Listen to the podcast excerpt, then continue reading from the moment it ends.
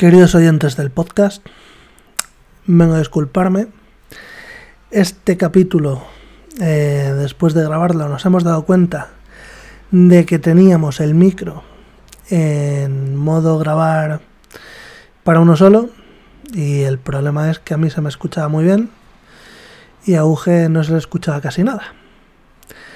Así que llevo dos putas horas aquí intentando arreglar esta mierda porque encima ni siquiera es la primera vez que nos pasa.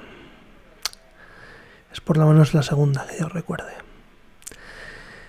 El caso es que ni con las IAs de Adobe, que son una puta basura, que valen para quitar ruido, pero no valen para que se oiga mejor una voz que está bajita. Ya verás qué puta mierda de IA de sonidos esa. Ni, ni, vamos, con filtros y tal. Llevo una puta hora dando aquí vueltas con esto y no, no consigo que se escuche mejor. Lo que sí que he conseguido es que se me escucha muy peor. Es decir, a mí se me escuchaba muy clarito y a Uge se escuchaba súper bajito. Entonces, cada vez que hablaba Uge, pues no, no te enterabas de lo que decía en contraposición. Así que lo mejor que he conseguido es que se nos escucha a los dos mal. Y al escuchárseme a mí peor, pues a Uge se le entiende mejor. A lo mejor no es la mejor solución, pero no damos para más, lo siento. Así que bueno, pues os dejo en el capítulo y lo siento mucho, me he equivocado, no volverá a ocurrir.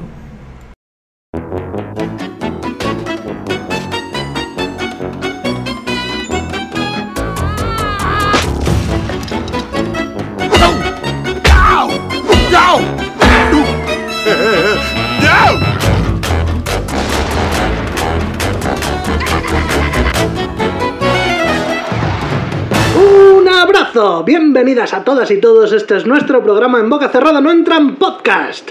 Yo soy Robe Moreno y estoy una semana más con mi amigo y compañero Eugenio Martínez. Uge, ¿qué tal, tío? Muy bien, ¿y tú? Bien, la verdad es que siempre estoy bien. Muy bien. Algún día diremos, bueno, tú alguna vez has dicho, He "Ah, estado alguna vez, sí, me he dado cuenta que este año me están pasando muchas mierdecitas, pequeñas mierdecitas, algunas no tan pequeñas, y me... a lo mejor es que este año eres más consciente de ellas porque las escuchas dos veces. las escuchas cuando las dices y luego cuando te escuchas el programa. No, no, porque no cuento aquí todas. Las cosas mierdecitas que me pasan que las mantengo en mi espacio privado. Bien. Ay, tenía que contar una que no te la puedo contar aquí, luego te la cuento. Esa, esa es la clave para ser famoso, Uge. Que seas capaz de separar lo público de lo privado. Ya estás preparado para salir en la revista Forbes. Ay, ojalá. Yo te sacaría. Si de, si de mí dependiera, El plan es, el plan es que, que los piperos digan, hostia, el Starfile es una mierda y vamos a hacer que el Starfield tenga más ventas y se compre cada uno una copia para fastidiar a Bethesda. vale. Para los que no hayáis entendido una sola palabra de lo que ha dicho Uge, simplemente ignorarlo porque es muy complicado explicar. No, no, que, que se compre mi juego. Eh, de tu juego vamos a hablar. De tu juego vamos a hablar. voy a- voy a hablar yo también de mi juego, tengo una cosa que, un par de cosas que decir. De tu juego vamos a hablar más adelante porque eh, se ha vuelto una vorágine. Tampoco es eso. Una vorágine. Ha salido en tres o cuatro sitios. Uno de ellos, vida extra, hoy vida extra. Súper feliz. Extra, me otro más. ¿Cómo que más? O sea, han sido tres. Vandal, Aria Jugones y vida extra. Bueno, y los streamers. Ah, bueno, sí, bueno. luego, luego vamos a eso. Luego vamos a eso. Que, no sé, que mm, empecemos, vamos, vamos a ser ordenados, vamos a ser, a respetar las tradiciones. ¿Qué has hecho la última semana? ¿Qué ha pasado en tu vida? Ah, la última semana no, pero el otro día, el otro mes, el mes pasado, me fui 15 días de vacaciones. Y mi gato se enfadó. Y entre otras cosas lo que hizo fue cagar en la alfombra y vomitar en la alfombra y mear en la alfombra.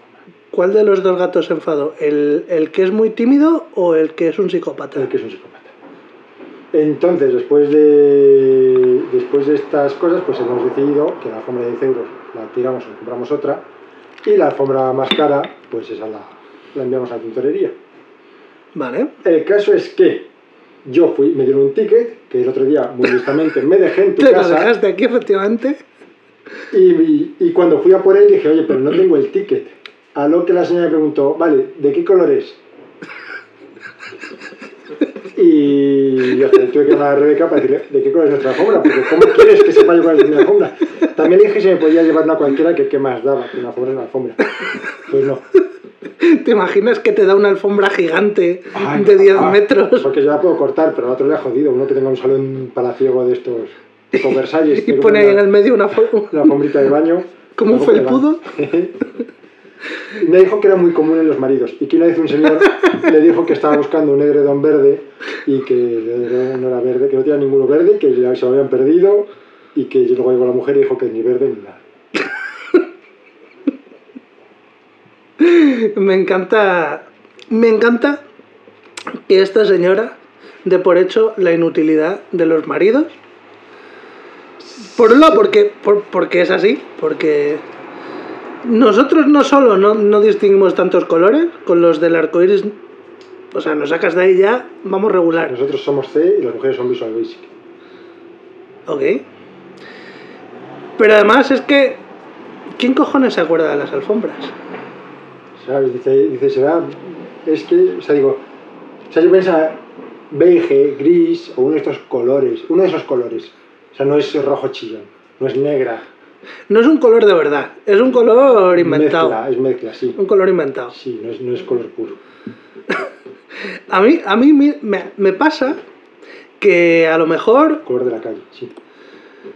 A lo mejor quedo con, con un colega, yo qué sé, a, a echar un mus o, o a. yo qué sé, a salir de fiesta o cualquier cosa. Y entonces, mm, llega Ana y me pregunta, ¿qué tal estaba este? Y digo, bien. Y dice, pero. ¿Te acuerdas que le pasaba no sé qué? Digo, sí. Dice, ¿no le has preguntado? Digo, no. Eso pasa siempre también. si es que si yo quedo contigo para echar un tute, vas a estar echando un tute. A lo mejor bromeamos sobre cualquier cosa. A lo mejor sale una conversación interesantísima sobre la última serie que estamos viendo. Pero, tío, pues si has tenido, si has estado hospitalizado una semana y media, pues me acordaré de preguntarte o no. Si yo te veo bien, no me voy a acordar probablemente. Si quieres contarme algo, me lo cuentas tú. Eso es. Eso es. Eso es. Porque además a lo mejor no quieres contar algo, si es que prefieres no preguntar muchas veces. Pues eso no lo entiende. ¿eh? Eso pasa Dice, todas las pero ¿cómo puedes estar cuatro horas y no preguntarle? Y yo, Es que te acuerdas. es que es lo último en lo que pienso.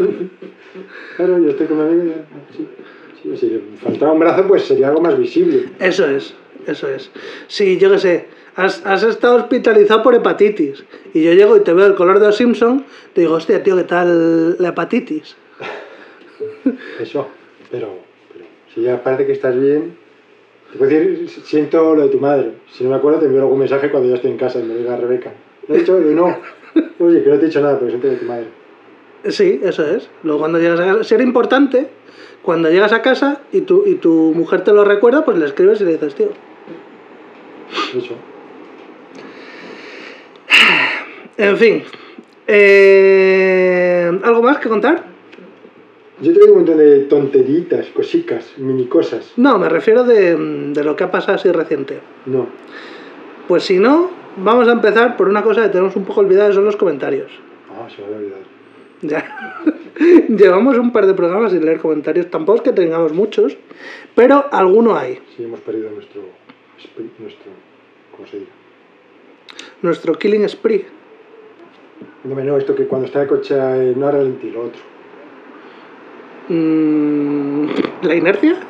Sí, no, había otra palabra. Nuestro sprint, nuestro split, nuestro. No sé.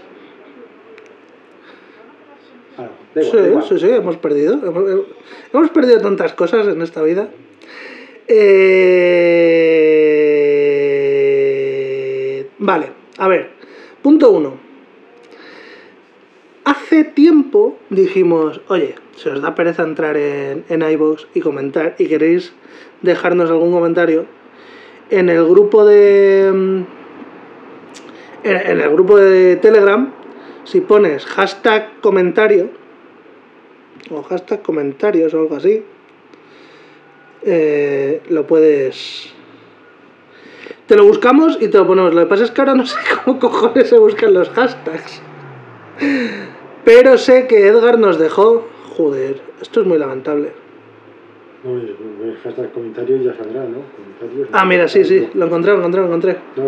Es que la cosa es que cuando lo encuentras, luego pinchas en, en él y te busca todos los que están con ese hashtag. Bueno, da igual. Ah, Esa es la gracia del hashtag.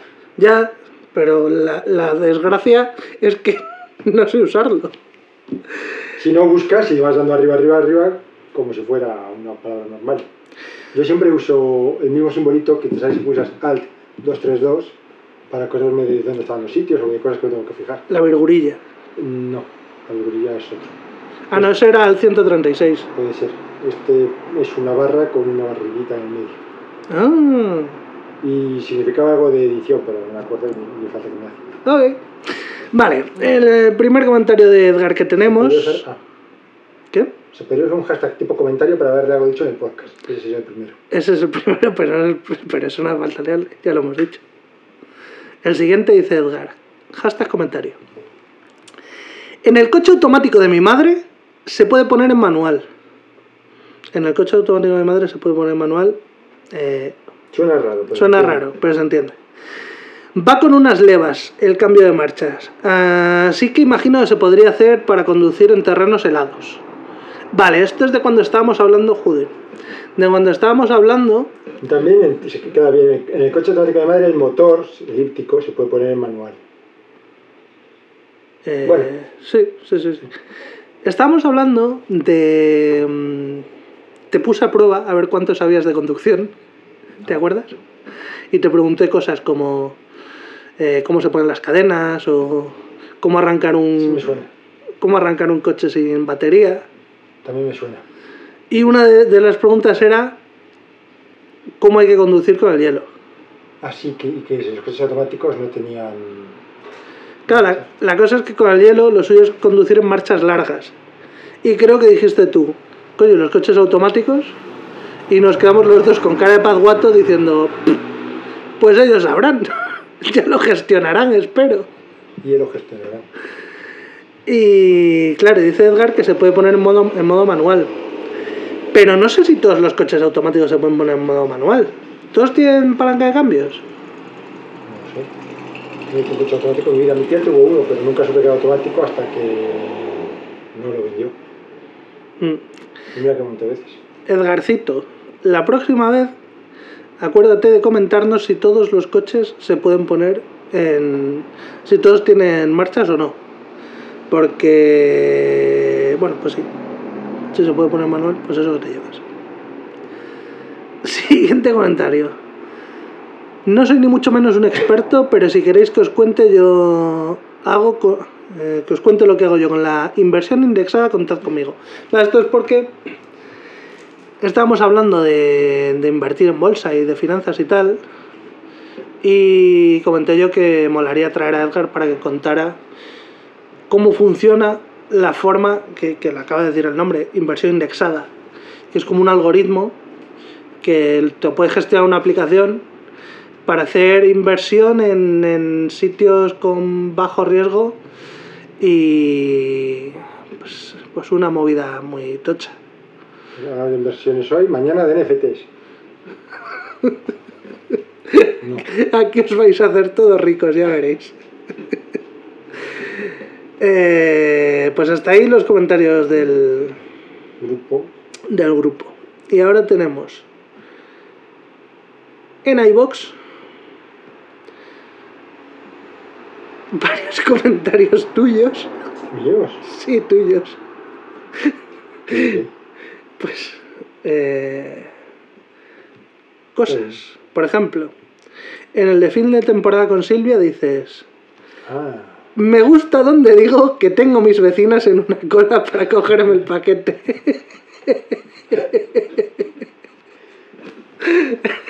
es que se tenía que ocurrido durante el podcast. Y luego, según lo ya dije, uy, qué bueno es esto. Esto venía a que Robe decía que si venía un paquete no se lo quería dejar a sus vecinos. Yo decía que yo tengo primero el J, luego el M, si no era en el J, en el M, si no era en el M, en el L. Y así uno tras otro en orden de confianza.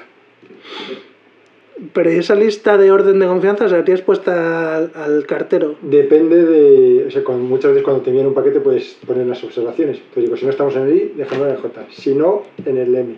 Si no, no acuerdo las demás letras. La J es la que recuerdo porque suele estar. Sí, además me hace gracia porque yo imagino como mi pasillo es larguísimo, larguísimo. Creo que son 60 pasos, una cosa así, o, más, no me acuerdo. 60 pasos son como 60 metros. Eh, digo pasos porque es lo que me mide lo que me mide el, el, el Google Fit este, cuando andaba en la pandemia de un lado a otro del pasillo el, el caso es que da para andar el pasillo entonces me imagino yendo a un extremo yendo al otro extremo etcétera etcétera etcétera Buscando los, las letritas, eso porque además la, la primer, las primeras están juntas pero la siguiente está justo al otro extremo del pasillo cagándose en tu letra. sí Me, Eh, me cago en el X. Maldito sinvergüenza, si no vas a estar, no lo pidas. Pero no olvidemos que al final el cartero trabaja en correos. O sea que es una no persona. soy el cartero Es una persona del mal. ¿Quieres leer tú tus siguientes comentarios? Eh, vale. Esto es porque dijo Sara que los de industriales están todo el día dibujando tornillos, los de ingeniería industrial. Y yo he puesto todo el día dibujando tornillos. Hay gente que estudia para sufrir. Y luego, he pu- y luego he puesto Arte Industrial Never Forget por la canción esa, la conoces, ¿no? La de Arte Industrial. Arte Industrial. Ti, ti, ti. ¿La conoces? No, Pues luego la pongo en, luego la pongo en el grupo porque es maravillosa. No la conozco, Por el pero grupo de Telegram, t.me barra en boca cerrada. Visitadnos y suscribíos. No nos visitéis sin meteros dentro. Por favor. me ha hecho mucha gracia la cara de ponías cantándola. Ya solo por eso ha merecido la pena. Que tenemos un último comentario que si te pones a buscarle no le vas a encontrar. porque yo sé que existe, porque como me llegan los correos de los comentarios, pues es un comentario en el capítulo piloto, Caramba. que como he estado, eh, como ya conté, creo que lo conté por aquí, que fui de invitado al podcast del Arte Muere, y entonces allí hice un poco de promo de este podcast, y bueno, pues ya tenemos en el grupo de Telegram, tenemos un par de integrantes nuevos, y uno que no es ninguno de ellos ha comentado por aquí, por el capítulo piloto, el amigo Nimrod dice: Chaplan Puma, planta, no. Yo soy a correr con esa canción. que cuando vi el comentario dije: ¿Qué cojones es esto? Y entonces me puse a buscarlo. Y dice: significa algo así como me suda la polla, o algo así. Yo siempre entendía, supuse que sería este avión para mí, pero nunca me he preocupado. Pues yo busqué la traducción y como que es una expresión, no hay, no hay, hay una traducción directa pero que no es... Y ah, supuestamente significa me, me suda los cojones. Y entonces yo estaba diciendo, ¿y qué, por, qué, por qué dice este me suda los cojones? Y claro, ya vi quién era, que este, este señor es un vasco francés con el que me meto mucho por ser francés. Y entonces es francés cuando me interesa y es vasco cuando me interesa, el hijo de puta. Y que mejorase muchas cosas, como siempre me meto con los francés, al llegar aquí y ver que la canción de despedida era una canción francesa, me ha dejado el- la, la postillita como diciendo, eh, tanto meterte con los franceses, eh, maricón, y te pones una canción francesa. Efectivamente era cosa de Uge. Pero la canción mola. Como cosa digo. La canción, Ah, yo no la conocía. si la pones tú siempre de fondo. Ya, ¿y por qué la puso? ¿Por qué la puse la primera vez? No tengo ni idea. Pues porque me lo dijiste tú. Ah. Qué bien, mi mujer del pasado. Sí, yo no la conozco. O sea, no la conocía hasta. Hasta me la dijiste tú. La del principio la tenía yo en la cabeza. Incluso, incluso, en mi locura de. Acabo de estrenar micro. ¿Qué cosas puedo hacer? Se me había ocurrido grabar una melodía eh, a varias voces. Ala. incluso con una letra propia y tal, hice unas pruebas y quedaba como la mierda. Y entonces ya dije, pues venga, voy a poner la, la original de este. Y es la que se ha quedado. Y a mí me gusta, A mí también me gusta. al principio. Ah, En fin, pues un saludo a Nimrod, Un saludo a Alexis y un saludo a Yandrak Chaflan, que son los nuevos integrantes del grupo de Telegram. Siempre le leo rápido y le leo Randall Flagg. Por el personaje de los libros de Stephen King. El mal. Ujú, ujú. Ajá, ya sé cómo me dices. Tu turno. Tiene que ver con esto que acaba de pasar, de que no me acuerdo. Bien hilado. Hace poco he estado haciendo una lista de Spotify de... Una lista de Spotify de 200... He hecho mi lista número 200 de Spotify y he hecho la lista de 200 temazos con 200 canciones de Spotify. El caso es que 200 temazos son muchos temazos. Y he estado revisando un montón de listas antiguas y no tan antiguas. Entonces yo entiendo que, que si de las 25 canciones que tenía en mi lista de verano 2014 no me acuerdo de 5, pues es más que normal. Sí. Pero de la lista de, de la lista de primavera 2023, había un montón de canciones que decía, esta canción creo que no la he oído en mi puta vida. Sin embargo, yo la he metido aquí, le he aprobado, o sea, y no está mal, no está mal, está bien. Puede pasar. Unas cosas que me pasa cuando meto canciones en las listas de las estaciones es que escucho la canción y tampoco me gusta mucho, pero digo, tampoco me disgusta tanto como para no volver a oírla en mi vida. Y si no la meto aquí es posible que nunca jamás la vuelva a oír. Entonces la meto. Hay un momento en que tuvimos la canción por última vez. Entonces la meto en las listas para no perderla. Esto que acabas de soltar es súper profundo. Eh, no sé si es profundo, es muy angustiante. Eso tiene que ver con el Ghost Song también. Bueno, Hay un momento en que oímos una canción por última vez. sí, sí, claro. Hay un momento que tus padres te dejan en el suelo y nunca te vuelven a coger. Todo tiene una última vez. Y, y es terrible. Bueno, terrible. También es bonito, porque es, es avanzar. Sí, sí, pues, pues lo del de que te dejen suelo por vez puede ser bonito. Pero puede ser avanzar, pero que no oír la canción nunca más no es avanzar. Bueno, cuando, cuando tú eres. Cuando tú eres. Mira, cuando yo era un niño, mi artista favorito era Emilio Aragón. También, presidente de la sexta. Era, eh, ¿Ah, sí? Sí. ¿No era Berlusconi? Sí, ah, no, de la sexta no, es este. Vale. Presidente de la sexta, no tenía ni puta idea, la La verdad es verdad. de tres media, además. Ya, ya, ya. Luego me he dado cuenta de mi patinazo. Que mm, en, en mi pueblo se hacía un espectáculo que los niños iban ahí a actuar y hacían pues lo que pudieran hacer los niños. Y en mi caso era hacer playback con canciones de Emilia Aragón, vestido, era un, un moco, un, un crío muy pequeño, vestido de trajecito, con corbata y todo, y entonces hacía como que cantaba Emilia Aragón y me empezaba a tirar por los suelos, para allá y para atrás, y rodaba y me tiraba con las rodillas así. ¿No tienes vídeo de eso? Eh, lo tenía mi madre en VHS, Eso se puede recuperar de algún modo. probablemente, pero no, no, no sé, vamos. Y en, su momento, en el, en el pueblo, pues la gente me conocía por eso. No me extraña. Es más, el segundo año me pusieron gogos detrás. Me pusieron unas chicas que eran como un par de años o tres mayores que yo, que sabían un poco ya moverse, un poco, y estaban detrás moviéndose. Y recuerdo, recuerdo haber visto el vídeo que claro, que las chicas estas, de vez en cuando, pues hacían, eh, mientras están bailando, pues se acercan adelante y luego se van para atrás otra vez. Y claro, yo recuerdo que me estorbaba mucho porque yo quería lanzarme de un lado al otro del escenario, resbalando con las rodillas, y estaban estas chicas apareciendo por ahí. Y yo decía, pero que es mi puto espectáculo, dejarme resbalar en paz. Maravilloso me parece esto. Ya. Bueno, es que esto, esta canción decía, yo entiendo que hay algunas canciones que no me acuerdo, pero es que de primavera para acá ha pasado poco tiempo. Y el otro día me preguntaron, si no trabajas en esto, ¿en qué te gustaría trabajar? Y estuve pensando en qué me gustaría trabajar y luego pensé, antes de pensar en qué me gustaría trabajar, pensé en qué podría yo trabajar.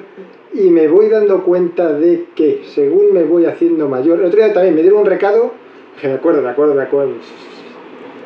Y con estos comentarios también yo no recordaba haberlos puesto. Según me voy haciendo mayor, mi memoria se va perdiendo a, a, a, a marchas pero forzadísimas. Y me voy olvidando de, de todo lo que voy haciendo. Y ya me es, la vida me, ya me es confusa de por sí, porque me olvido muchas cosas y cada vez me está siendo más confusa, cada vez me dicen más cosas que he hecho y que no tengo la menor memoria. Como si fuera teniendo Alzheimer, como que el mundo va, como en la historia interminable, en la nada, la película. Sí, que van desapareciendo las cosas. Sí, y me da un poco de miedo, porque esto es hacerse mayor. Te voy a lanzar una teoría.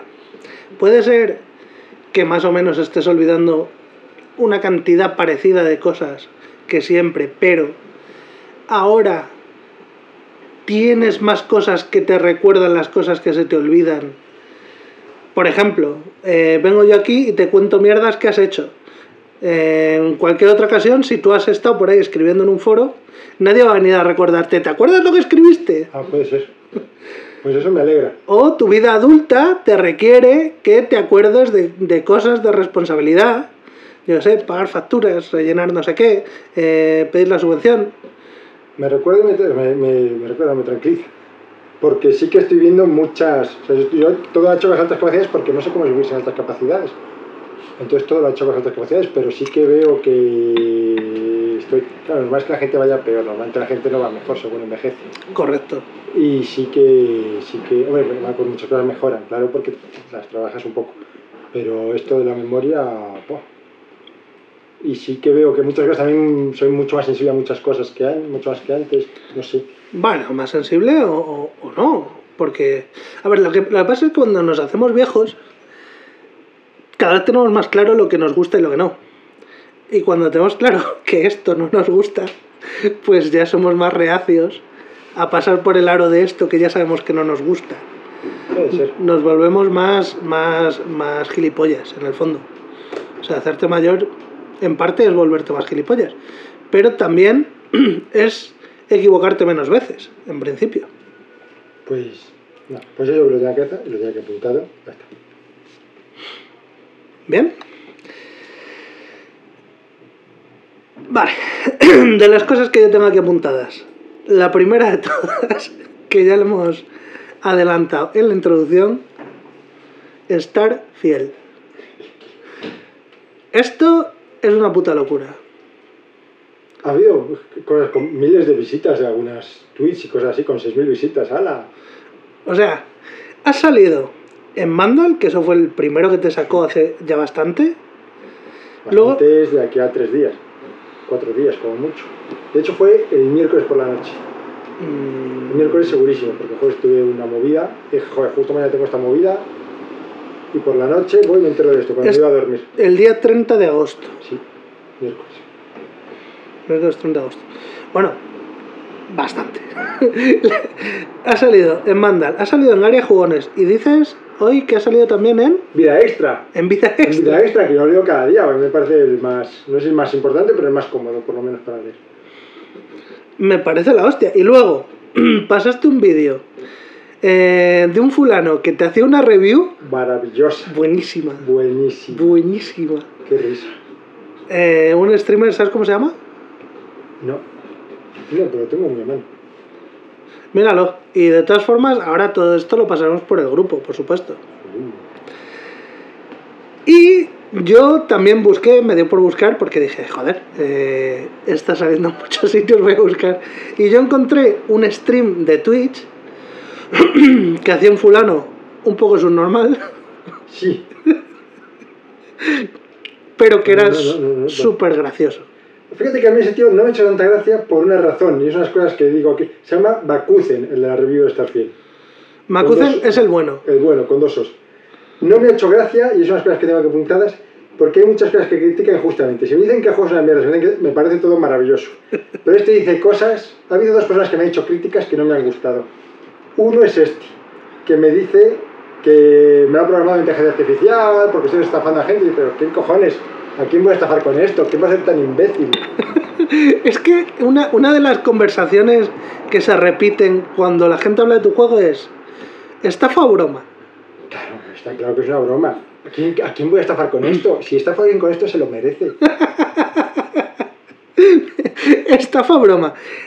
Este señor, que a mí me ha hecho mucha gracia, pero me ha hecho mucha gracia porque es un poco cretino. Porque este tío ya venía de casa con, con el discurso. Con el discurso hecho. Venía con el discurso hecho, no estaba. No estaba enseñando esto diciendo, vamos a ver qué es, y entre todos vamos a sacar una. con-". No, no.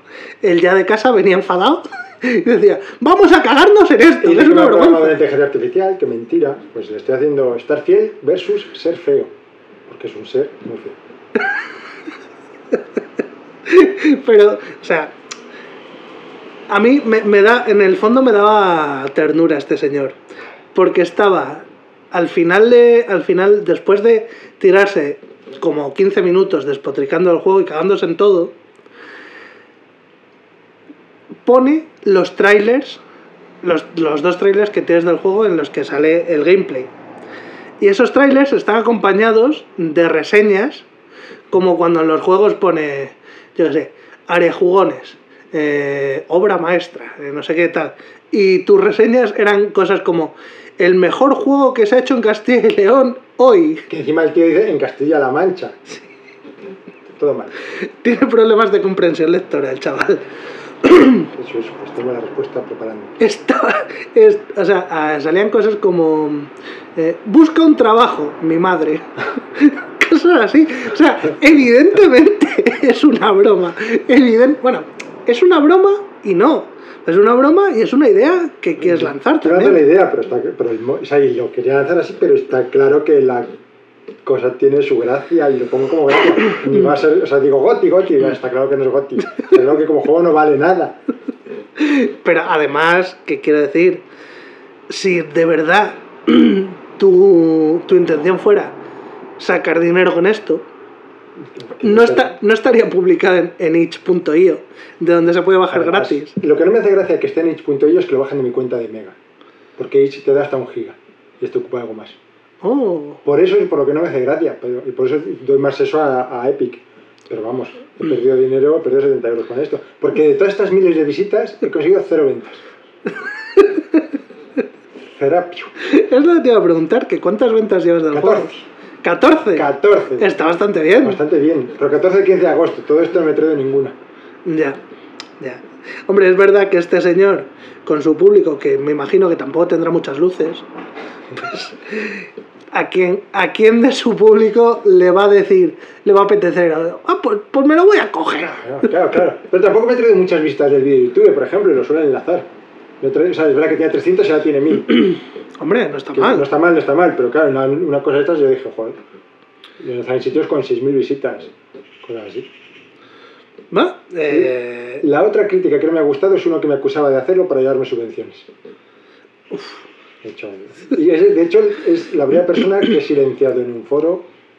He dicho, mira, me parece muy bien que me critiques porque sí, acepto la crítica, pero esto que dices es falso y, y- y no le importa. Y si a nadie le importa mi juego, como dices, que es verdad, a menos gente todavía le importa tu mierda. Para eso te hagas tú tu propio hilo y cuentas lo que quieras. me, has dicho, me has dicho una cosa que es, eh, este tío eh, le voy a contestar. ¿Le has contestado? Ah, y estoy en ello, que voy a hacer un vídeo, hombre. A hacer un vídeo, solo he hecho la carátula. Y justo mañana sale el estar fiel. Termino de venderlo, he dicho, claro, no se parecen. Si lo dices muy, lenta, muy rápidamente, a mejor se parecen, pero bueno. Entonces mañana estaré ocupado. Pero en un par de días tendré la respuesta, o cuatro o cinco tendré la respuesta. Así que nos preparamos para el siguiente programa a ver qué pasa con esto, ¿no? Aquí yo creo que va a haber no responda. Uf, ojalá sí. Ojalá sí. Ojalá sí.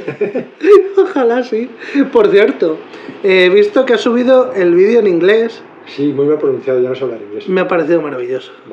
Me ha parecido maravilloso porque, como tú decías, quería quitar las, las tomas falsas Sí. y al final las he dejado. Joder, qué pereza. Es que las iba a poner al final. Pero dije, las pongo al final y quedan súper guays aquí. Y ve hasta el final, pues voy haciendo el canelo. Y las he puesto justo al principio. ¿Y viste al gato? Eh, no lo sé. Hay, hay un momento en el medio en el que cojo al gato y pongo la canción de Rey León. Ah, pues entonces es que no me lo he visto entero, porque eso no me suena. Me falta que hace. No sé, yo me estaba riendo bastante con el vídeo. Qué bien. Pero es que ya no es inglés, se me ha olvidado. No, no te queda nada mal. Es verdad que te trabas mucho. Sí, voy medio improvisando también. No Ten- tenía notitas escritas, pero no iba leyendo, que habría sido más fácil. Claro, si lo vas leyendo, evidentemente te va a quedar bastante fluido, pero yo qué sé. Que tampoco hay que darle tantas Ya, vueltas. ya, ya no, le doy vueltas a que pierda el nivel de inglés. ¿Va? Ay, pues estoy deseando saber hasta dónde llega la historia del Starfield, porque me parece fantabuloso. Ojalá se lo compre un millón de personas por fastidiar a Bethesda. y me forre. Eso sí que voy a... Sí, guay. Pues nada, seguimos hablando de esto del próximo. ¿Qué, qué más traes? Me he leído el Gran Gatsby. He empezado a ver la película, la película sale Tobey Maguire, que tengo todo el asco del mundo. ¿Cómo de grande es el Gran Gatsby? La cosa es que... No, no va por el tamaño, va porque es un tipo muy simpático. Ah, vale, vale. El Gran Gatsby habla de un libro que se llama El levantamiento de los imperios de color. Uno dice, me he leído el libro El levantamiento de los imperios de color. Y ese libro luego lo estuve buscando y no existe. El que habla de que los negros se iban a rebelar contra los blancos. Bueno, el caso es que ese libro lo he buscado y no existe. Y hay una cosa que me fascina y que me gusta tener y que me gusta ver luego en que son los libros ficticios. Lo malo es que es muy difícil encontrar sobre esto, porque cuando dices libros ficticios la gente habla de libros de ficción. No, claro. libros es propio ficción. Pero libros que no existen que están dentro de los libros, o de las películas, o de todo. Como por ejemplo el de la historia interminable. El co- sí, por ejemplo, de la historia interminable, que no va del libro de la historia interminable, va del libro sobre el libro de la historia interminable. La princesa prometida, sin embargo, Eso te iba a decir, que eso es un poco entre dos tierras, ¿no? hay un libro que es La princesa prometida, que es un libro que además debía ser un coñazo de cojones, donde pasa el tío, se pasa el tío 20 páginas hablando de un caballo, y me encantaría encontrar esa versión. Y luego está la versión adaptada, Si te pasas 20 páginas hablando de un caballo, tienes que mencionar por huevos los cojones del caballo. Eh, no lo sé, me gustaría encontrar esa versión para. porque debe ser muy chunga. El caso es que está la versión adaptada donde cuenta la historia de la película.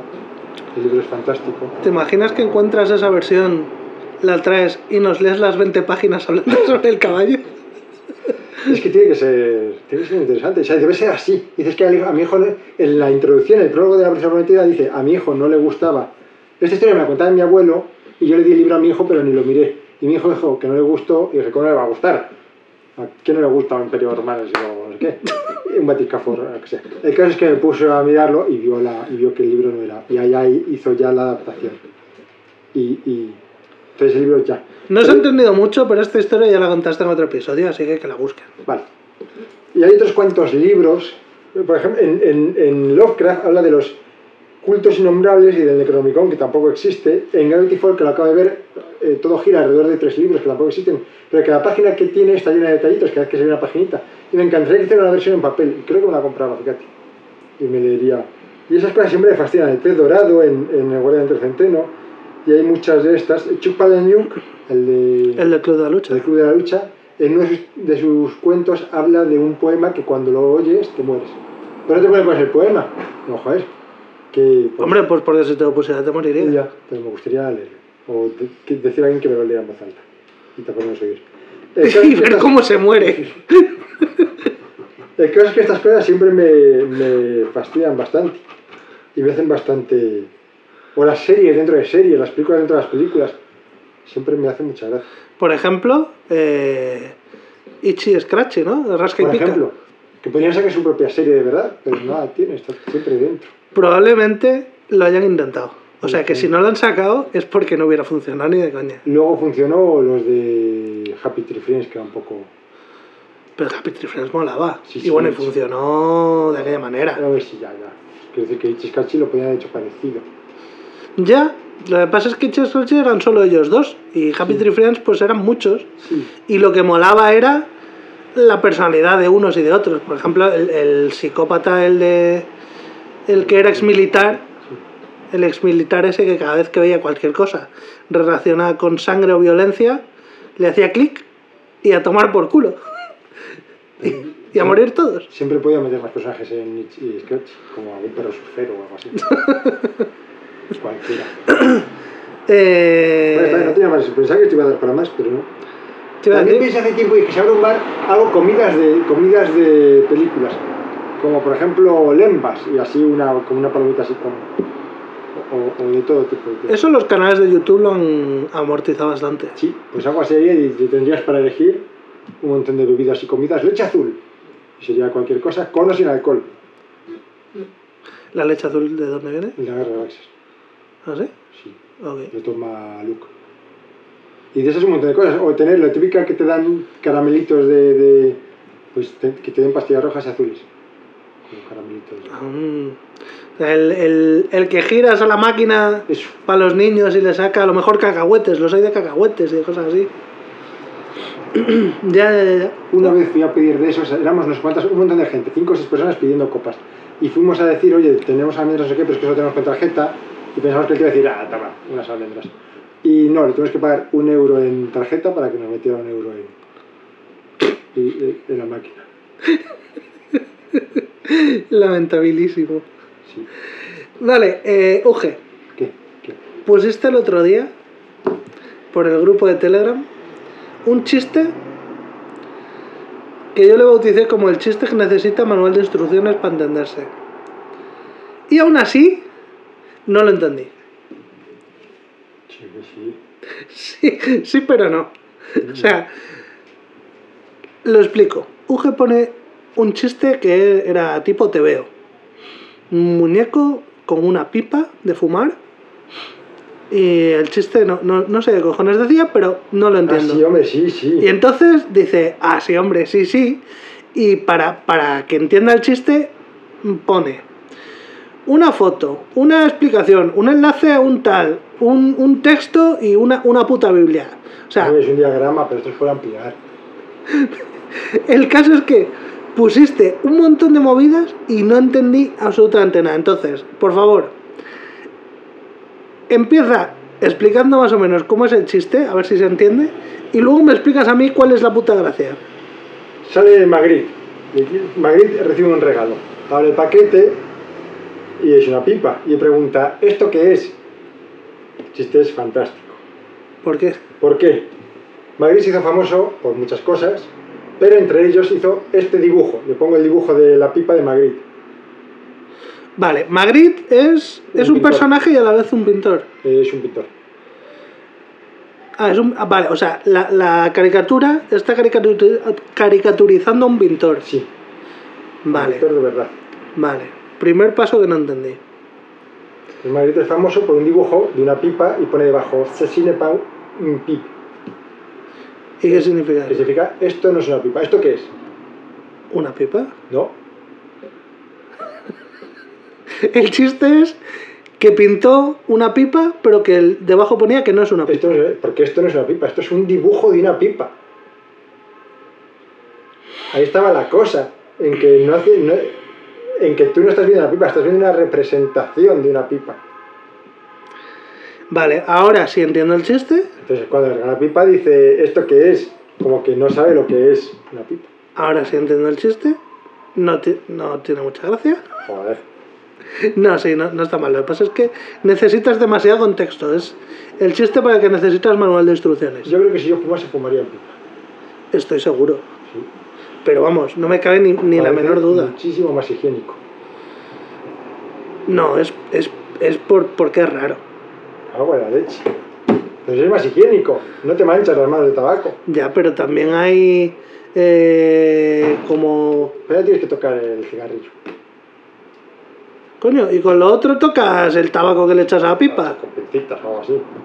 Bueno, pues te, pues te pones el cigarrillo en la boquilla con pinzas.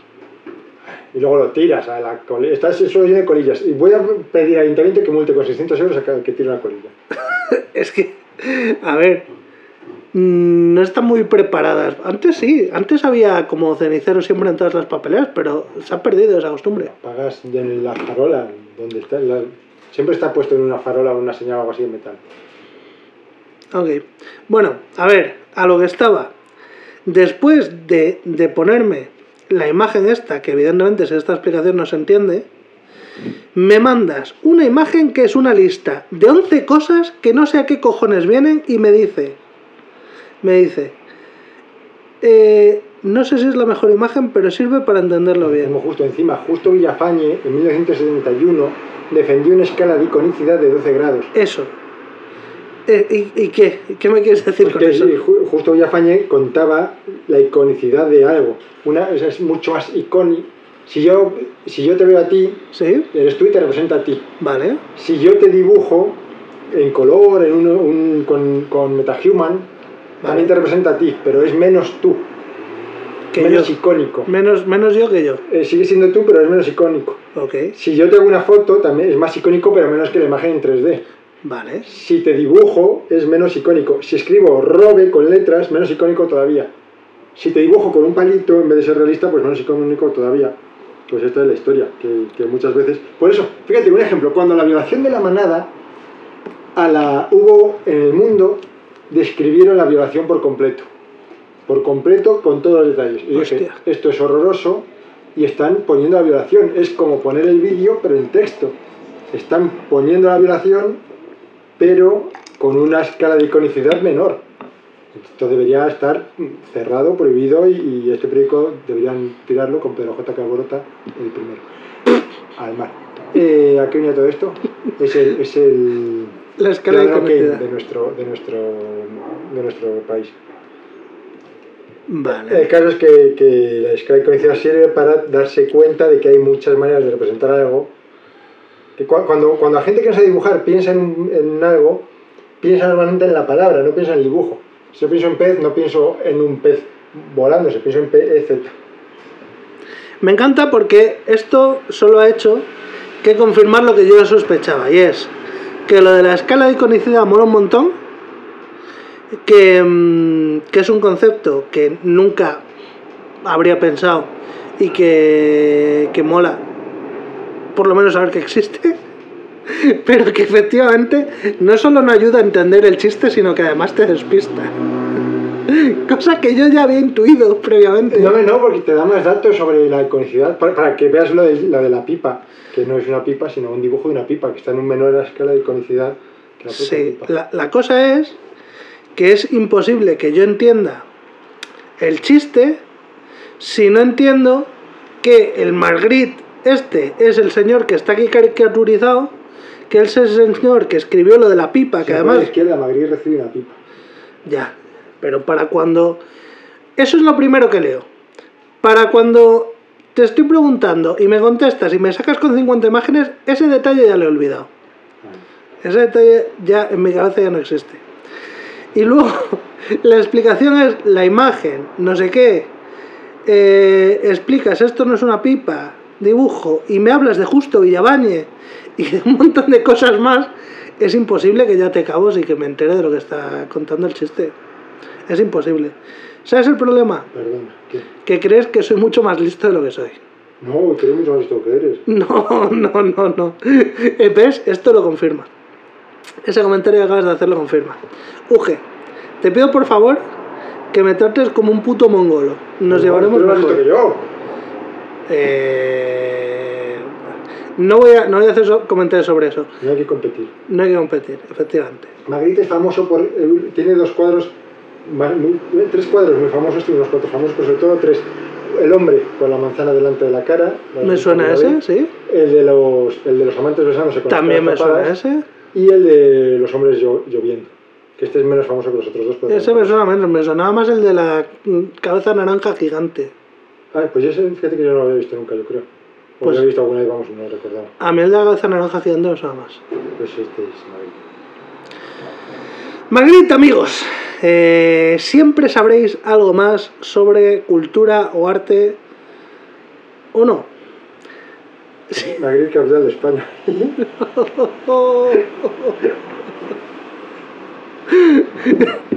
Siguiente, te toca auge.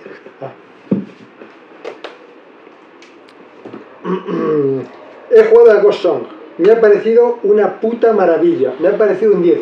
Pero, ¿tú vas a jugar alguna vez? No. Pues entonces voy a hablar al final a las 6 para hacer spoilers. Porque como creo que nadie de la gente que me escucha va a jugar nunca y creo que el juego merece la pena verlo entero y ver el final, pues hablo al final. Entonces no sé para qué juego lo saco ahora. Vale, ¿tienes otra cosa que no sea eso? Sí, no, tengo otra cosa, sí, sí. Dos cosas. He estado escuchando el, el Arte Muere. He escuchado el último episodio, que sé que me dijiste que escuchase. Porque salgo yo, claro. Sí. El podcast no me ha hecho mucha... O sea, está muy bien, pero no es mi cup of tea. Eh, luego he escuchado otro para azar y digo, estos no me gustan los juegos que me gustan a mí. Muchas cosas te digo. Es muy bonito lo que dices al final. Muchas gracias, luego te doy un abrazo. Ah, Me llama la atención porque ser de luz es como llaman en forocoches a los gitanos. Porque como no se puede meter con ellos porque dicen, no, este comentario es racista lo cierran, dice, pues ha habido una pelea, no sé qué, no sé cuál, ahora han sido seres de luz.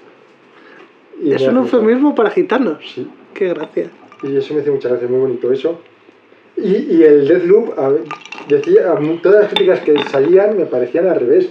Dice, no, es que cuando sales para matar, o sea, en el de Blue tú estás en tu partida y puede venir alguien e invadirte. Ujú. Pero no sale cerca de ti como en el de Enrin, sale en cualquier otro sitio y tú puedes seguir la partida a lo tuyo. Ujú. Y de hecho esa creo que es la gracia, porque puedes ir a lo tuyo y el otro te oye de tope, si vas a tope, o sea, si vas al loco te oye y va por ti, o puedes ir escondidito y ir los dos en un juego de gato y ratón a ver quién pilla antes al otro. Y era la gracia del juego precisamente, que te dejaba por ahí suelto, en un mapa no tan grande en realidad, y además están los puntos álgidos, o sea, muy fríos, ¿no? Eh, No, ¿álgidos era fríos? ágido y frigio. No Es era muy verdad. frío. Y eso me hacía gracia. A mí el juego me pareció una maravilla también, me encantó, me gustó. Todas las historias que hay detrás, me gustó cómo te lo puedes pasar si supieras lo que hay que hacer. O sea, la gracia del juego está en que tienes que matar a siete personajes y, tienes que, y no tienes días suficientes. Entonces tienes que hacer o que se maten ellos solos entre ellos con trampas, con ellos, o que todos se vayan al mismo, o sea, o que varios vayan al mismo punto. Tienes cuatro días para hacerlo. La historia me gustó, la estética me gustó, la música me gustó. El juego me pareció un juegazo, de hecho es el Dishonored 3, se supone. Y me. Y Yo a mí me gustó mucho. no lo he jugado. Lo criticaban, yo decía, ¿qué, ¿qué le pasa a esta gente, por favor? También criticaban el 64 en otro, decía, bueno. ¿El qué? En otro programa oí que decían que era mejor la PlayStation que la Nintendo 64. Dije, esta gente no me, no me hace gracia. Y luego leí por otra cosa que dije, no sé, recuerdo que otro juego era que también dije, pero este juego es la hostia, a esta gente no le gusta. Pero que no estés de acuerdo con alguien no, no significa Por que... supuesto, por supuesto. Pero luego tampoco las cosas tampoco hacen especial gracia. Dije, bueno, no conozco a esta gente, no sé sus chistes. Nah. A mí es que me gusta mucho. El, Tengo que ver el abrazo del oso, que han sacado un especial muy interesante.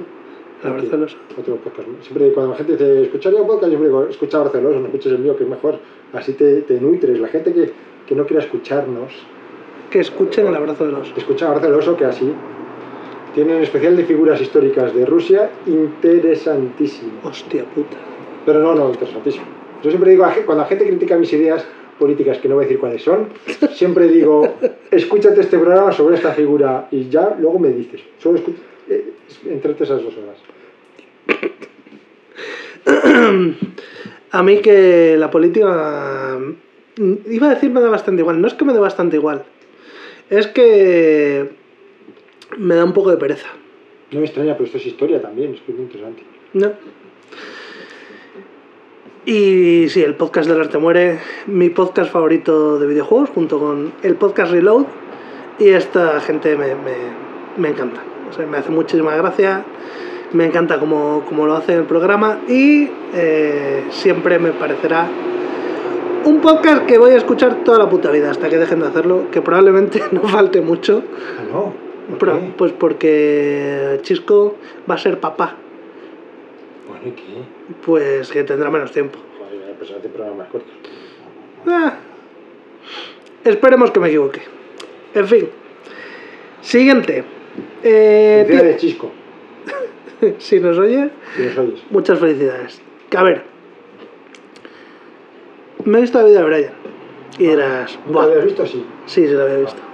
Pero la había visto hace tantísimo que apenas me acordaba. Es más, yo creo que cuando la vi ni siquiera entendí. Porque tiene muchos muchos detallitos de, de pues de política, de religión, de tal. Muchas suelta muchas hostias así como que no quiere la cosa. Y, y me la vi por dos razones. La primera, pues me salió un vídeo random en YouTube hablando sobre cómo se hizo la película, que está súper interesante, la historia que hay detrás de la peli.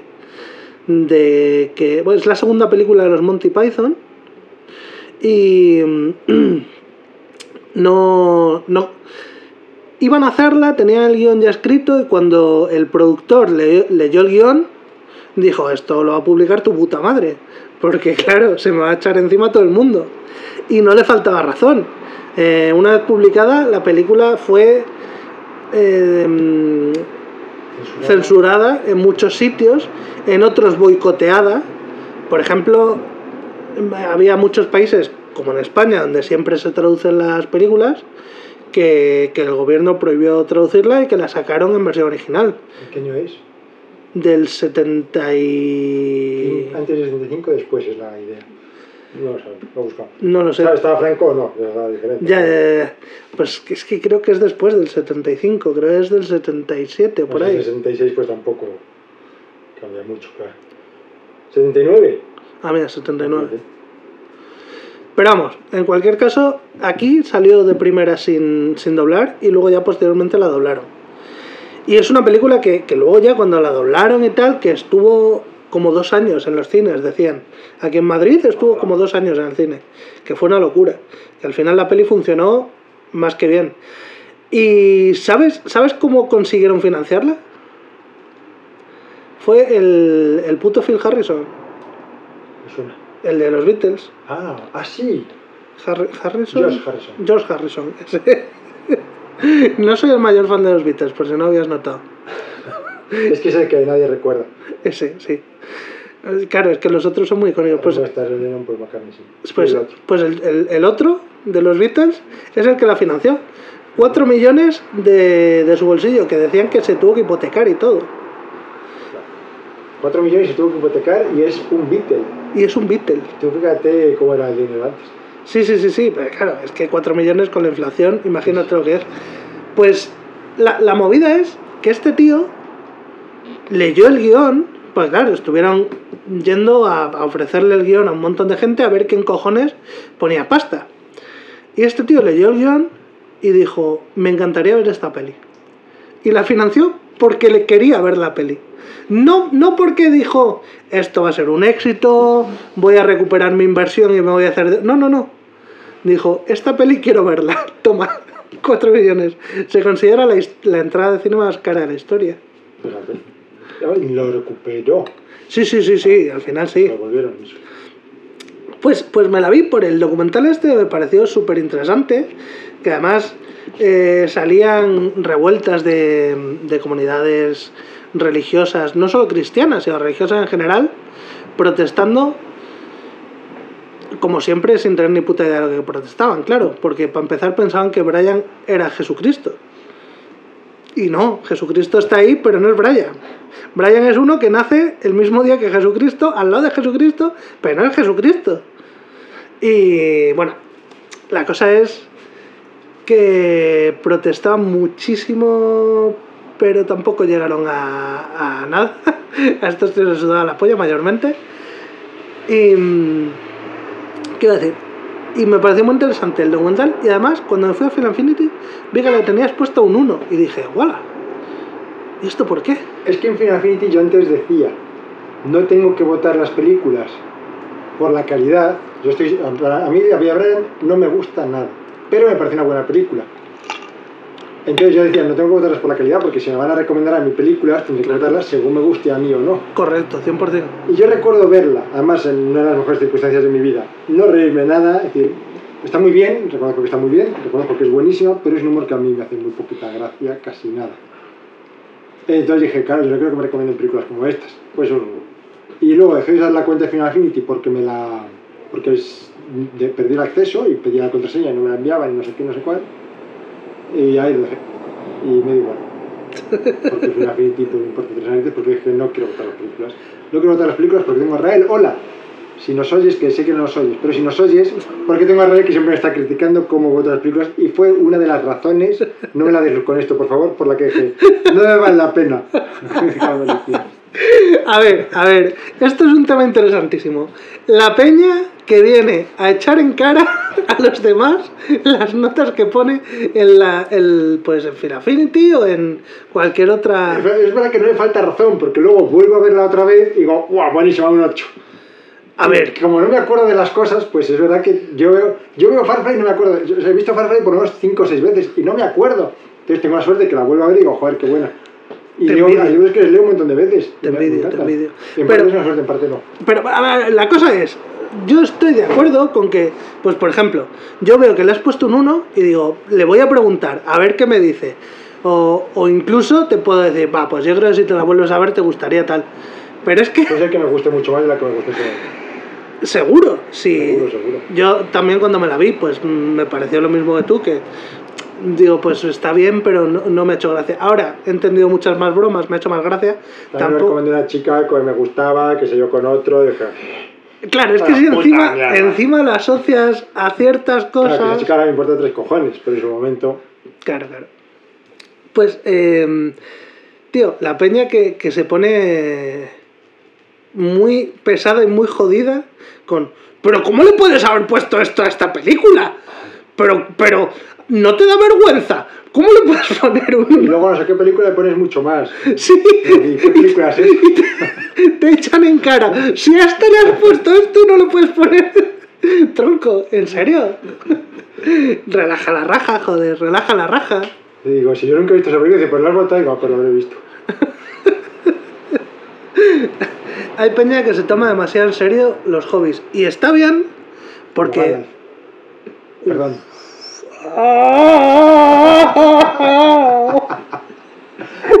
Pero qué hijo de puta. que yo a tope con que te tomes en serio los hobbies sin té. Por- porque, joder, pues eh, si te lo tomas. O sea, no es que te lo tomes tan en serio, sino que pues que lo disfrutes mucho y que hagas mucho por, por, por em, disfrutarlo de distintas formas. Por ejemplo, usar tibitropes. Buenísimo. Pero de ahí a, a irle a echar en cara a la gente, oye, ¿cómo le has puesto esta nota a esto? Si alguna vez os veis en la situación de ir a echarle en cara a alguien, oye, ¿cómo le has puesto esto a esto? ¿En serio? O sea, no, no de bromas, yo No por preguntar, sino por cuestionar. Sí, o incluso si dices, es que me ha sentado hasta mal. Si notas que te sienta mal, que alguien le ponga una nota mala a algo que a ti te gusta mucho, hay que hacer un poco de examen de conciencia aquí, amigos. Sí, verdad. La vida es corta y no, no se puede tomar tan en serio. Y, y menos opiniones de los demás. Correcto. Con Dogma pasó una cosa parecida, ¿sabes esa historia de Dogma? ¿No? ¿Qué? Con Dogma también empezaron a hacer manifestaciones fuera, es que Dogma Ah, bueno, claro, no es que Dogma también eh, toca el tema religioso con Eh, Sí, porque sale Jesús de chica, que es Natalie Dios. Imbruglia, era. Dios, Dios es era, una mujer. sí. Y era, no, ¿cómo era? ¿Quién era? ¿Natalie Imbruglia o la otra? No. Ya ni la otra. El caso es que, que el director se fue a las manifestaciones con una pancarta a quejarse. Pasan dos cosas graciosas ahí. Hubo dos cosas. Ponía Dogma is dog shit ¿Vale? y la gente, la gente de allí decía, oye, esto es muy fuerte, no sé qué. Entonces le hicieron quitar shit, lo tachó y al final dejó en Dogma is dog. y pasa otra cosa, que es que el director es Kevin Smith, Sí. que es uno de los personajes principales de la película. Sí, sí. Entonces, la gente que lo criticaba No había visto la ni la carátula, que es donde salía el director en la... No, pero no es de los que sean más grandes tampoco, ¿no?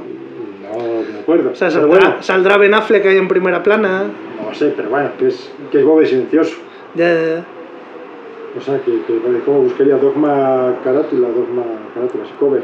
La, la- Es que co- cover... ¿Dios? ¿Era Celine Dion? ¿Quién era Dios? Celine no, Celine Dion no, yo era... No lo sé, no lo sé. No tiene sentido... Era una cantante. ¿Era Cher? No, Cher no, yo creo que era... Es verdad que no sale de los grandes, pero salía él. Era una cantante, eh, Dios en, en Dogma. ¿Quién coño era? No lo sé. Alanis Morissette. Alanis Morissette, una de esas, sí. Alanis Morissette, aquí está, sí, Sí. qué guapo. Yo la veo y como la tengo asociada a la película, porque yo de música no entiendo, yo veo a esta tía y me evoca a Dogma. Y me dan ganas de rezarle algo. Tendría que volver a ver las de. Creo que no van a envejecer bien. Las de. Clerks. Ah, Clerks, no. buenísima. Es buenísima. Y la 2 también. La 2 un poco peor, pero Me también muy buena. ver la 3. ¿Hay una 3? ¿Eso ya ha salido hace poco o va a salir dentro de poco? No jodas, a ver. Sí. Clerks. Luego vi los dibujos. Los primeros capítulos me parecieron fantásticos. Clerks y después 3. se pierde. 2022, Clerks 3. Ah, fíjate, pues ya ha salido. No sabía ni que existía, vamos. Tendría que ver la 1, la 2 y la 3. A Rebeca no le gustaba ninguna, así que lo juego yo solo. Y mejor porque se lo veo en inglés. Hostia, tú Kevin Smith, ¿cómo está, chaval? Sí, está jodido. Vamos, está delgado. Pero, pero sí. delgado mal.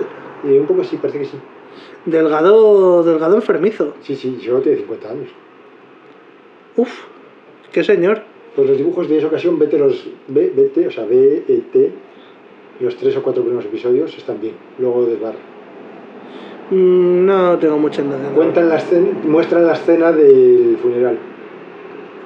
Que no se ve en no la película. Tiene gracia porque en esa película se subían al tejado donde hacían una, donde jugaban al hockey, ¿Sí? pero a una calle, o sea, un- al, lado- al lado de un campo de hockey en la vida real. Pero no queda tan cinematográfico. No. Tío, pues me, me, he llevado un palo al ver al Kevin Smith con este jepeto, ¿eh? ¿Tú? ¿Qué, qué? No sé. Ya sé a quién voy a poner en mi próxima necroporra. Ah, Si me acuerdo, que va a ser que no. es probable que no. Eh, vale. Estamos con la vida de Brian y te toca. Me toca Te toca. dos fe de ratas de otros episodios. All right. El primero, María Moliner, dije que era del siglo XVIII y es del siglo XX. ¿Quién es María Molina? María Moliner es la que hizo el diccionario María Moliner, la mujer que dijo, me voy a hacer un diccionario yo porque no hay un diccionario. Y el, el español está en diccionario, así que pues lo hago. A ver, por la A, ¿qué palabras hay? Y gracias a María Moliner luego viene la RAE. Eh, no lo sé, pero sí que. Pero mola tener el diccionario de R y el de María Moliner y comparar palabras. ¿Y de qué siglo dices que era? 20. Se murió en el 84 y nació en 1900. Bueno, pues entonces tampoco estará muy desfasado, claro. No, claro.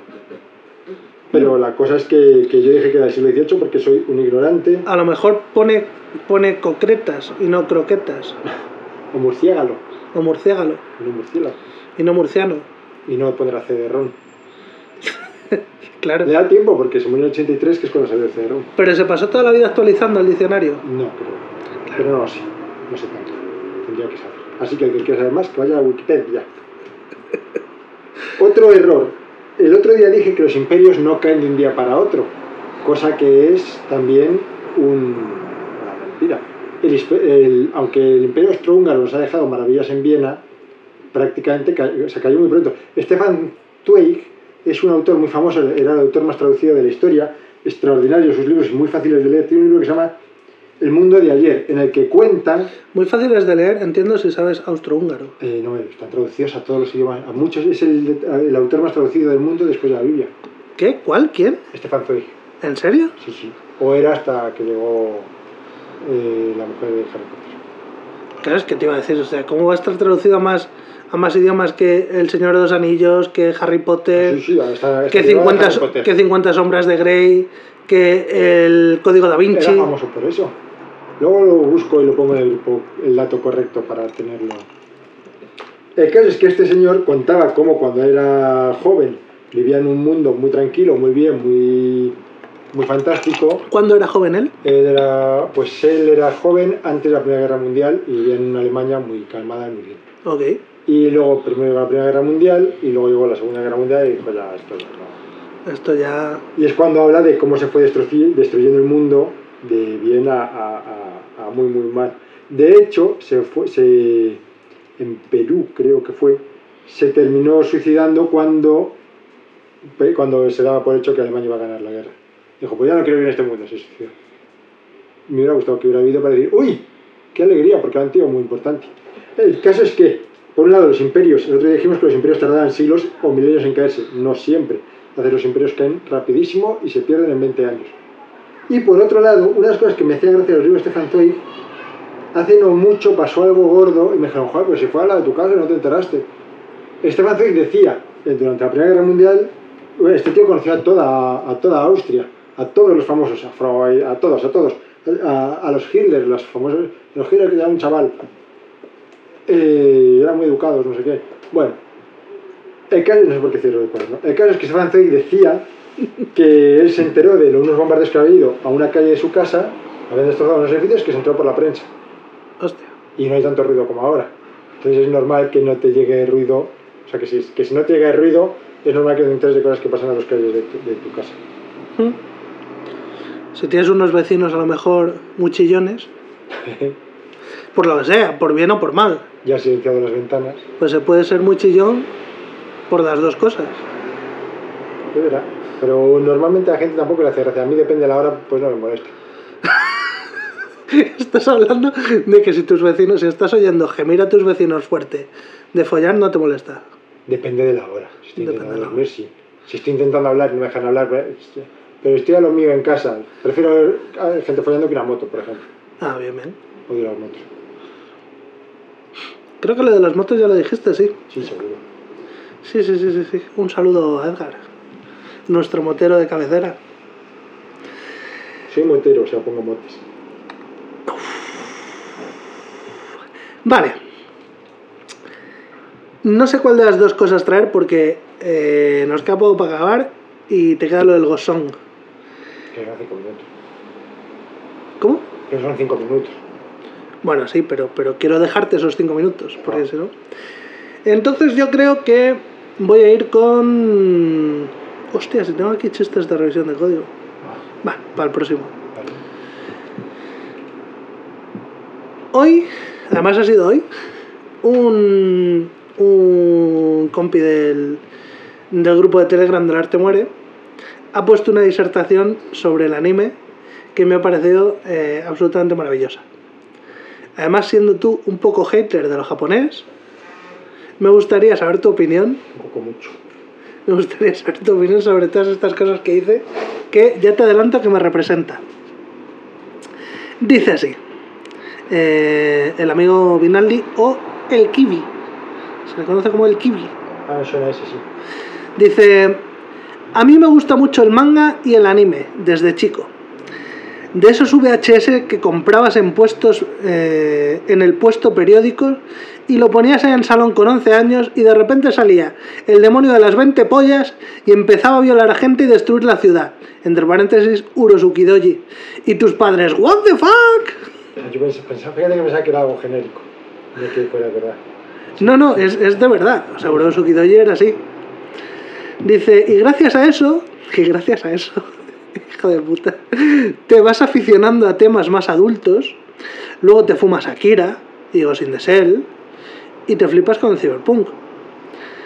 Y un día descubres cosas como Evangelion, Cowboy Bebop, y Death Note, y Full Metal Alchemist, y piensas, hostia, aquí hay cosas y argumentos que no encuentras en otros sitios. Y después conoces a Miyazaki, Miyazaki el, El, o el Castillo Fantasma, la Princesa Mononoke, Totoro, Sí. Iba- Es que iba a matizar Miyazaki el bueno, pero no sé cuál es Miyazaki el bueno en realidad. Este es Miyazaki el, el- otro el viejo. Este, Miyazaki el viejo. Este creo que es una de las personas más sobrevaloradas de la historia. Y después conoces. Uy, mierda. Y después conoces a Miyazaki, se me ha ido. Y vas al cine a ver La Princesa Mononoke y piensas que el manga y el anime es lo mejor. Y aquí viene el girito. Dice, hasta que vas a una convención. ¡Ay, amigo! Cuando vas a una convención, pensando en encontrar a gente como tú. Y lo primero que te encuentras es un tío que te saca una cabeza vestido de doncella francesa, pero con pelos en los brazos y en las piernas. Y una legión de críos con las capas de Akatsuki de AliExpress.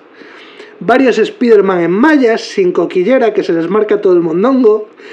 Crías obesas con disfraces tres tallas más pequeñas con una legión de babosos detrás suya, subidas a un escenario cantando canciones de anime que no has visto ni oído en tu puta vida.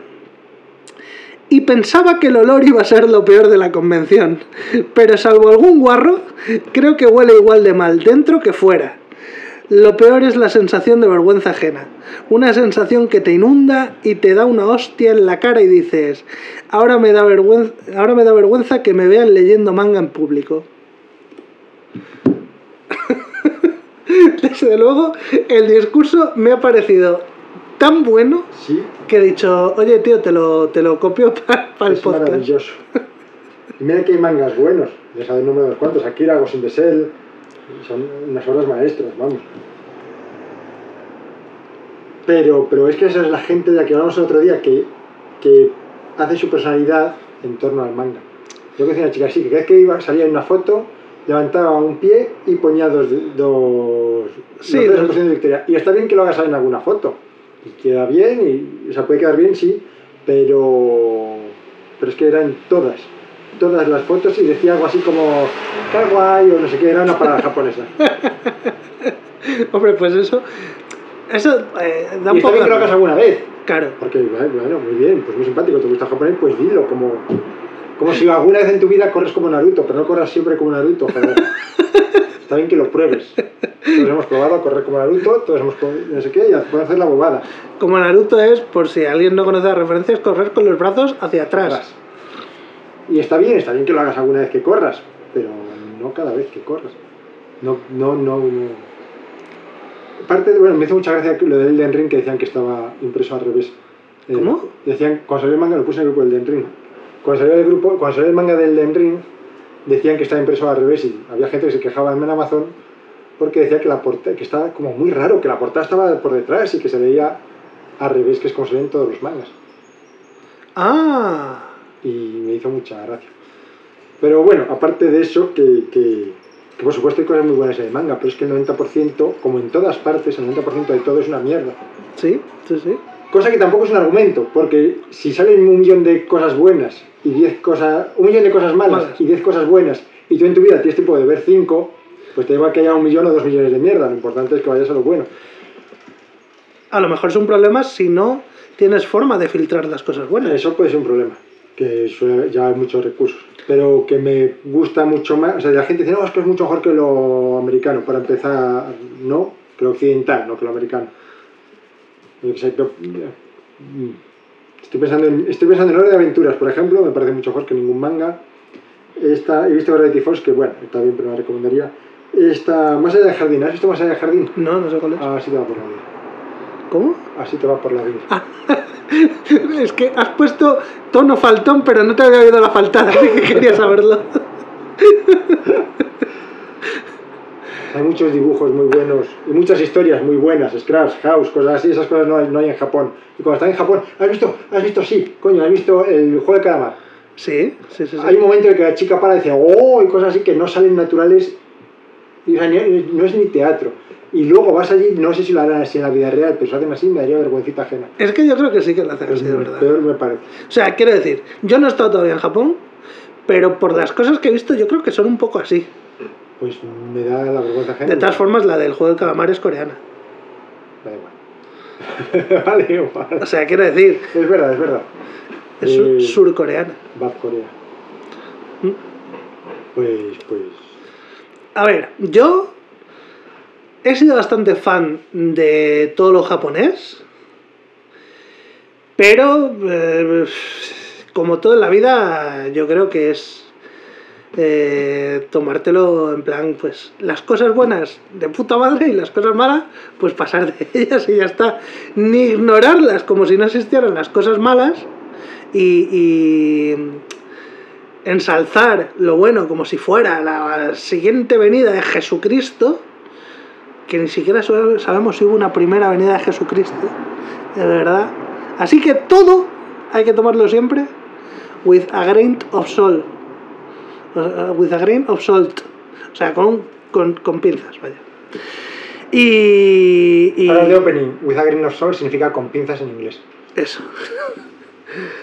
es verdad que los de. With a grain con salt, pinzas. que, que, tío, a ver, hay muchísimas obras muy buenas eh, japonesas y además te digo que como dice Vinaldi, me gusta esa, mm, esa percepción de mm, que hay muchas historias que aquí no se harían. O sea, yo no me imagino alguien occidental escribiendo una historia como, yo qué sé, ¿qué ejemplos ponía? Mm, bueno, Tokidoji, 25 penes. hombre, Doji evidentemente no, pero Ghost in the Shell, tío, Ghost in the Shell. Ghost in the Shell tiene una... una... Joder, ¿cómo es? ¿Has visto la 2? Sí, También mola. también mola, sí. No es tan buena, la sensibilidad era la palabra. Ah. Tiene una sensibilidad que, que es muy japonesa. No digo ni que sea mejor ni peor, digo que es distinta. Y, y- y ese tipo de, de obras, si, si, bueno, pues si le coges manía a una cultura en concreto, que es muy respetable, pues te las vas a perder. Que tampoco pasa nada, te ser, pierdes y ya está. Tenía que volver a ver Ghost in the Shell porque, evidentemente, no me acuerdo. Ghost in the Shell es una puta maravilla. Sí, sí. Es una puta maravilla. Y Akira, Sí. ¿Has visto el TVO? no. Mil veces no. mejor. Mil veces mejor. Son unos, cuantos tomazos Sí, sí, lo sé. y Lo el sé. dibujo es increíble. Increíble. Lo sé, lo sé. Bueno, bueno, en- eh, la animación de Akira maravillosa. a mí me, me flipa que era cuando, cuando se hacía todo a mano, claro, porque de aquellas no, no hacían efectos con ordenadores. Pero todo lo pintaban a mano. Un, una- un destello de una luz estaba dibujado a mano frame a frame, cómo deslumbraba la cámara. La- las míticas estelas de los faros de las motos. Todo estaba dibujado mano a, eh, a mano. Y, y- y, o sea, un, un cristal va a explotar cómo se deforma ese cristal justo antes de explotar y cómo va reflejando diferentes partes que tiene delante. Todo eso hecho a mano es acojonante y además que se nota que se siente distinto. El autor decía que no quería. que Es que esto si lo hacéis tiene que ser de maravilla, si no, no os dejo que lo hagáis. Y por eso hicieron así. Decían, unas cosas que decían es que cuando alguien estaba tapado por una mesa, por ejemplo, le llevaban hasta los pies, aunque no se le vieran. Y, y además, eh, me vi también en su momento un, un vídeo sobre la animación de Akira. Y normalmente los animes están animados cada dos frames. Claro, para, para abaratar costes, evidentemente. O sea, si lo que se reproduce siempre es a 24 frames, las películas y series y tal, pues los dibujos normalmente están animados cada dos frames. Tienen 14 frames distintos por segundo. Pues en Akira decía que las escenas de acción todas estaban animadas 24 frames y que muchas escenas que ni siquiera eran de acción estaban animadas a más de 14.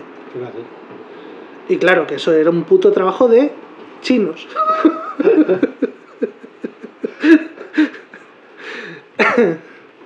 Así que nada, quedan justo los 5 minutitos para que nos traigas el Ah, Ghost no, no, lo cuento luego en, en a las 6 en punto, digo yo.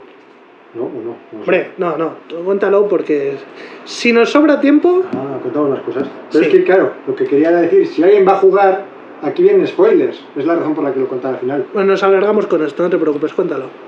He estado jugando a Ghost Song. Es el Ghost Song es un, sería un Metroidvania, pero de Metroidvania no tiene nada. El Metroid tiene muchísimo, muchísimo. O sea, yo creo que hay, o sea, desde la propia postura de muñeco que recuerda a la de Samus, a los, a los escarabajitos girando, Ujú. todo recuerda... Es un Metroid-like.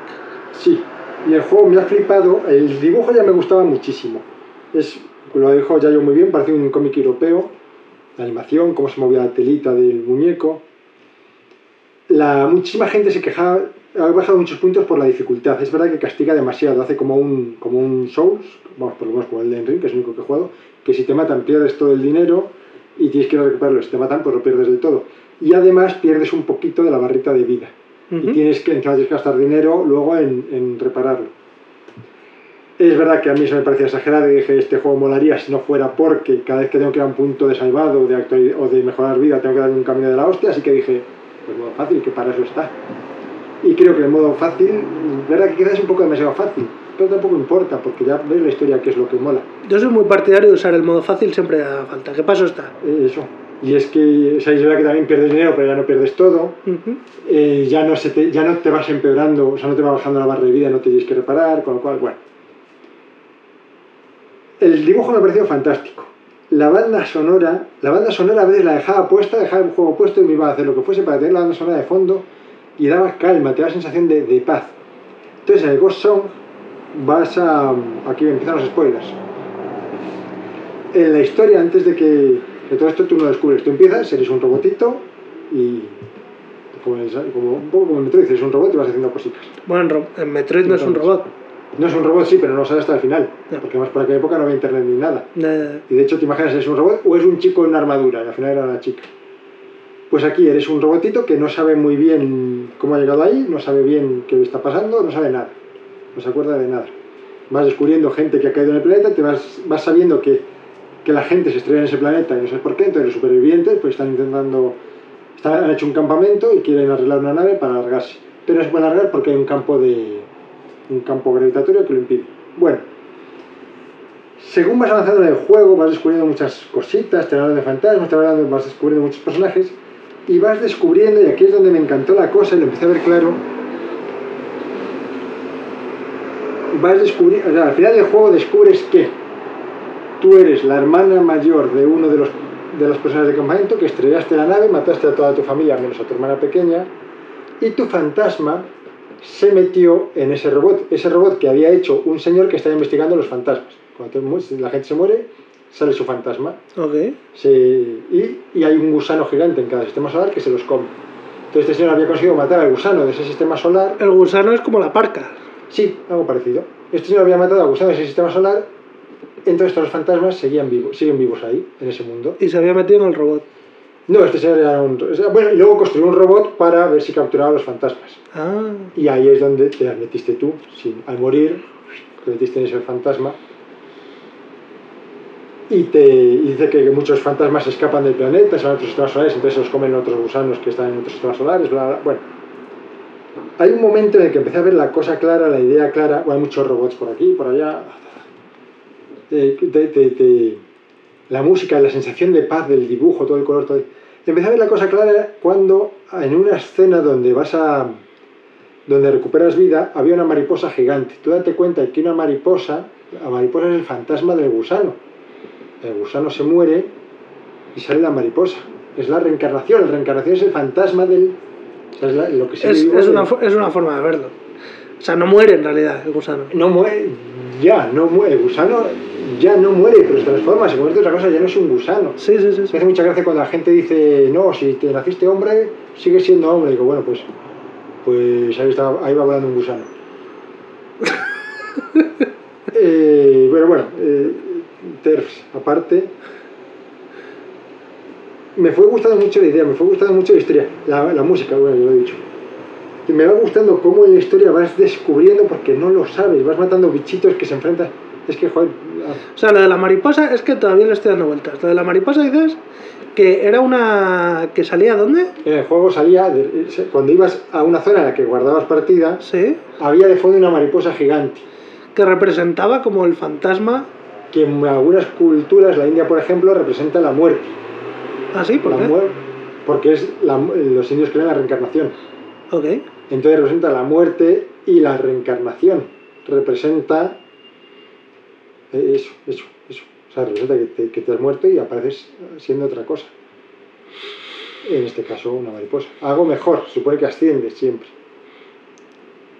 No, no está mal, no, como idea, quiero decir. Pues los indios, con todos los que son, normalmente están en la mierda. Sí, Así que pensar que van a ir a mejor, pues siempre es una, un consuelo. un alivio, claro. Luego pueden reencarnarse y volver a aparecer en la India. De hecho, luego, por estadística, luego se reencarnan y son una vaca. claro, han ido mejor. Para ellos han ido mejor. Entonces, el, el juego este me ha gustado muchísimo. Cómo te va contando la historia, cómo te va, pues como cualquier Metroidvania bien hecho. Que te hay zonas a las que no puedes acceder, luego pues es un poder puedes acceder, bla, bla, bla. ¿Qué sigue eso? No sé. Eh, joder, es que ya no tengo más que contar que esto. Pero bueno, la, la sensación de paz que te da, la sensación de soledad, cuando descubres, cuando descubres lo que eres, cuando descubres que eres todo el fantasma, y dices, hostia, yo soy Ca- Carlota, Charlie, yo soy Carlota. ¿Cómo de largo es el juego, por cierto? No lo sé, a lo mejor unas seis horas o así, como mucho. No, es cortito. Sí, sí. Es corto, pero es. es... El movimiento también se sentía. Tiene, no tiene doble salto, que ya tienen que, que es algo que tener todos los juegos. Todos los juegos tendrían que tener tiene doble salto. cuádruple salto. ¡Hostia!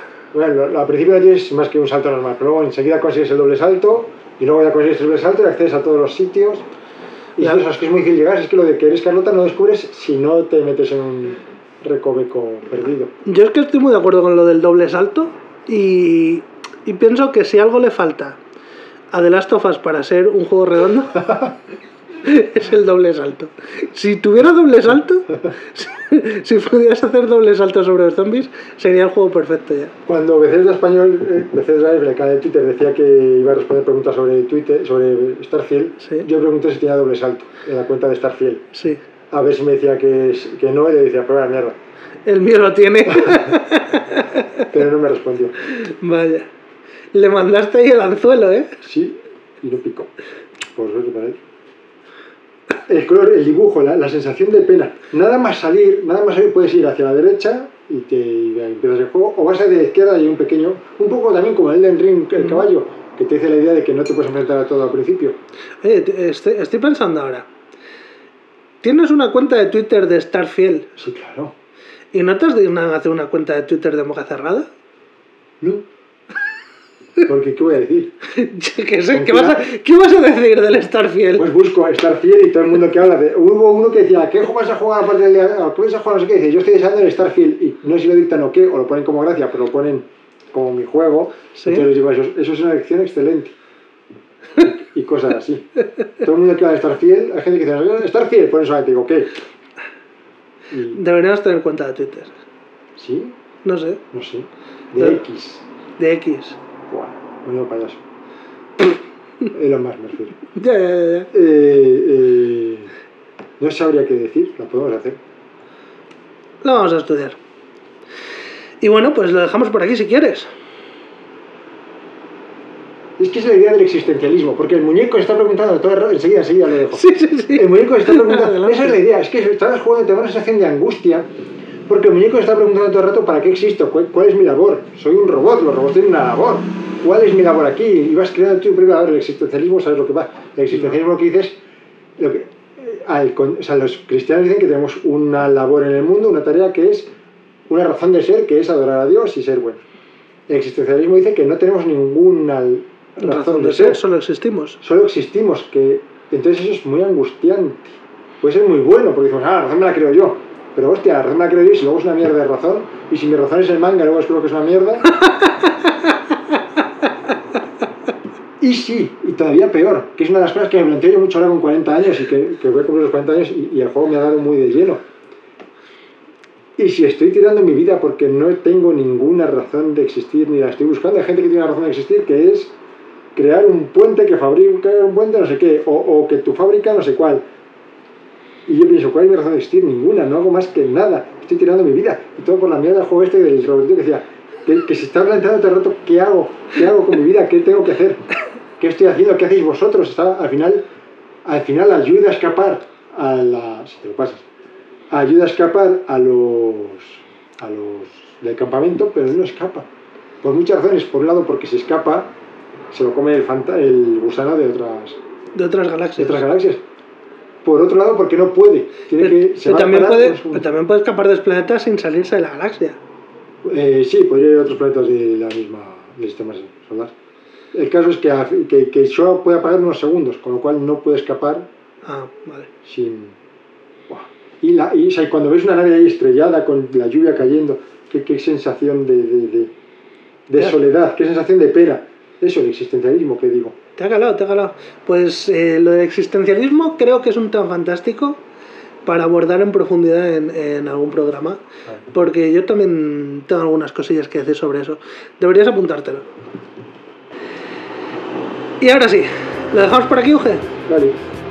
Pues amigos, nos despedimos por hoy y nos volvemos a ver la semana que viene. ¡Un abrazo! J'ai sur mon lit à bouffer sa langue en buvant trop mon whisky. Quant à moi, peu dormi, vie débris, mais j'ai dû dormir dans la gouttière où j'ai eu un flash. En quatre couleurs. Allez hop, un matin, une louloute est venue chez moi, poupée de cellophane, cheveux chinois. Un sparadrap, une gueule de bois.